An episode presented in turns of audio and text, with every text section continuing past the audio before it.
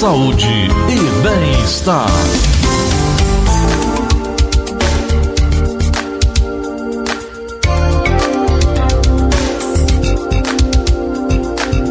Doutora Laura Farias nos manda aqui algumas informações a respeito do que as mulheres precisam saber após as relações sexuais. São informações importantes e a gente vai passar alguma dessas informações. É uma entrevista já gravada e enviada aqui para nossa produção.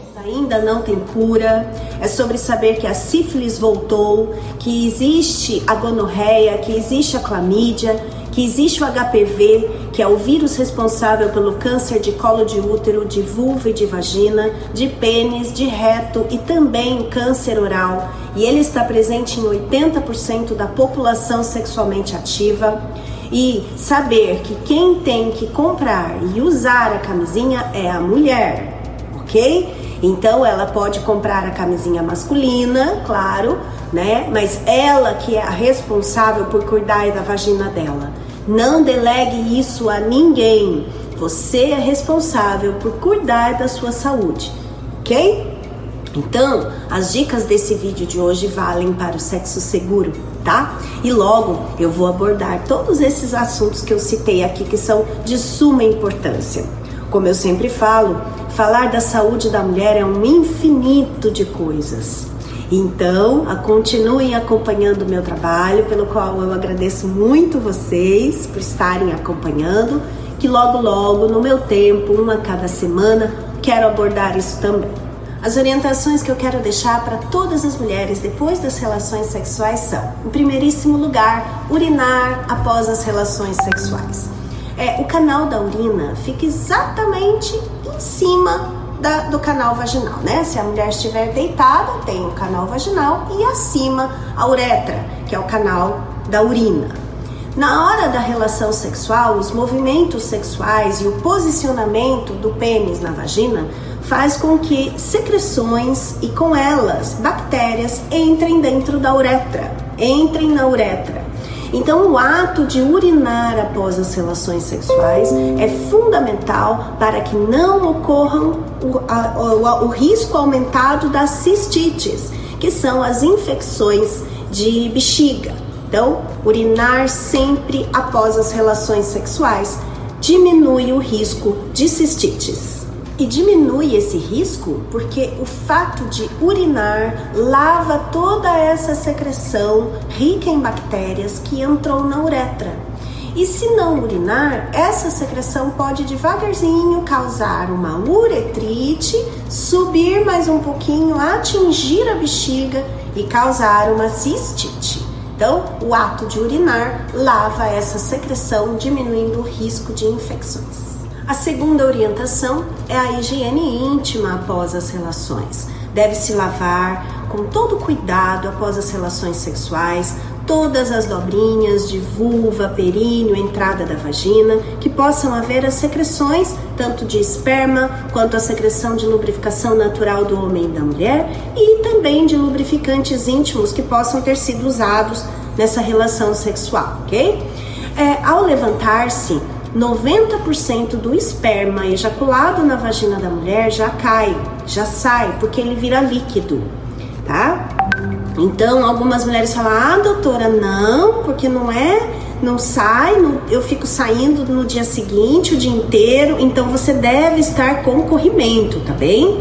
Então, numa, numa situação na, normal, a quantidade de esperma é em torno de 5 a 6 ml no máximo que um homem ejacula. E ao levantar-se um minuto depois das relações, quando a mulher levanta, 90% dessa secreção já sai sozinho. Não há necessidade de lavar por o dedo, enxaguar duchinha, duchinha, nada dentro do canal vaginal. A higiene é feita por fora, em todas as dobrinhas da vulva, entrada da vagina, períneo, com sabonete líquido íntimo. Se for possível tomar banho, se for de desejo da pessoa, ok, tome banho. Se não for, a escolha de cada mulher, você pode usar a duchinha higiênica, que fica um chuveirinho que fica do lado do vaso sanitário. Tem alguns que tem essa duchinha, esse chuveirinho no próprio chuveiro, para fazer toda a higiene da região íntima. Jamais direcione o jato da duchinha muito dentro da vagina, um jato forte para dentro do canal vaginal. Não deve ser feito, porque tira toda a defesa e equilíbrio da vagina. É, enxague bem, seque bem. Se você não for uma daquelas mulheres que se incomodam com o restinho de esperma que vai sair durante a noite e na manhã seguinte, você já pode dormir sem calcinha. Se você for daquelas, põe uma calcinha de algodão bem soltinha e vai dormir. No dia seguinte, acorde, tome outro banho, lave de novo somente por fora com sabonete líquido íntimo. O sabonete líquido íntimo, além dele ser o mais indicado e adequado, porque tem um pH ácido igual ao pH da nossa vulva, ele vai te dar uma sensação de frescor e ele ajuda na manutenção das bactérias boas, das bactérias legais para nossa vulva, porque ele mantém o pH ideal para essa região. A higiene é uma das maiores medidas de prevenção na saúde. Os homens também devem caprichar na sua higiene, lavar bem o pênis, o escroto, lavar bem, enxaguar bem, arejar, né? Também importante para as mulheres e para os homens também. Se houve sexo oral, o ideal é escovar os dentes, usar um enxaguatório bucal, porque as bactérias de, da, da região genital masculina e feminina são diferentes das bactérias da região oral. Então, escovar os dentes, enxaguar bem, se for possível usar um enxaguatório bucal, também é uma medida de prevenção em saúde. Se a relação sexual foi com camisinha, higiene também é importante. Todas as mulheres, após as relações sexuais com ou sem camisinha, devem se lavar com sabonete líquido íntimo para retirar todas as secreções naturais, a lubrificação da camisinha, tá? Para que essas secreções não fiquem guardadas ali como resíduos, favorecendo o acúmulo ali de bactérias. Tá bem? Só não deve usar o sabonete líquido íntimo a mulher que for alérgica. Quando ela coloca o sabonete líquido íntimo na sua vulva, ocorre a ardência e a coceira. Isso é alergia ao produto. E segundo a doutora Laura, pelo menos 5% de todas as mulheres têm alergia.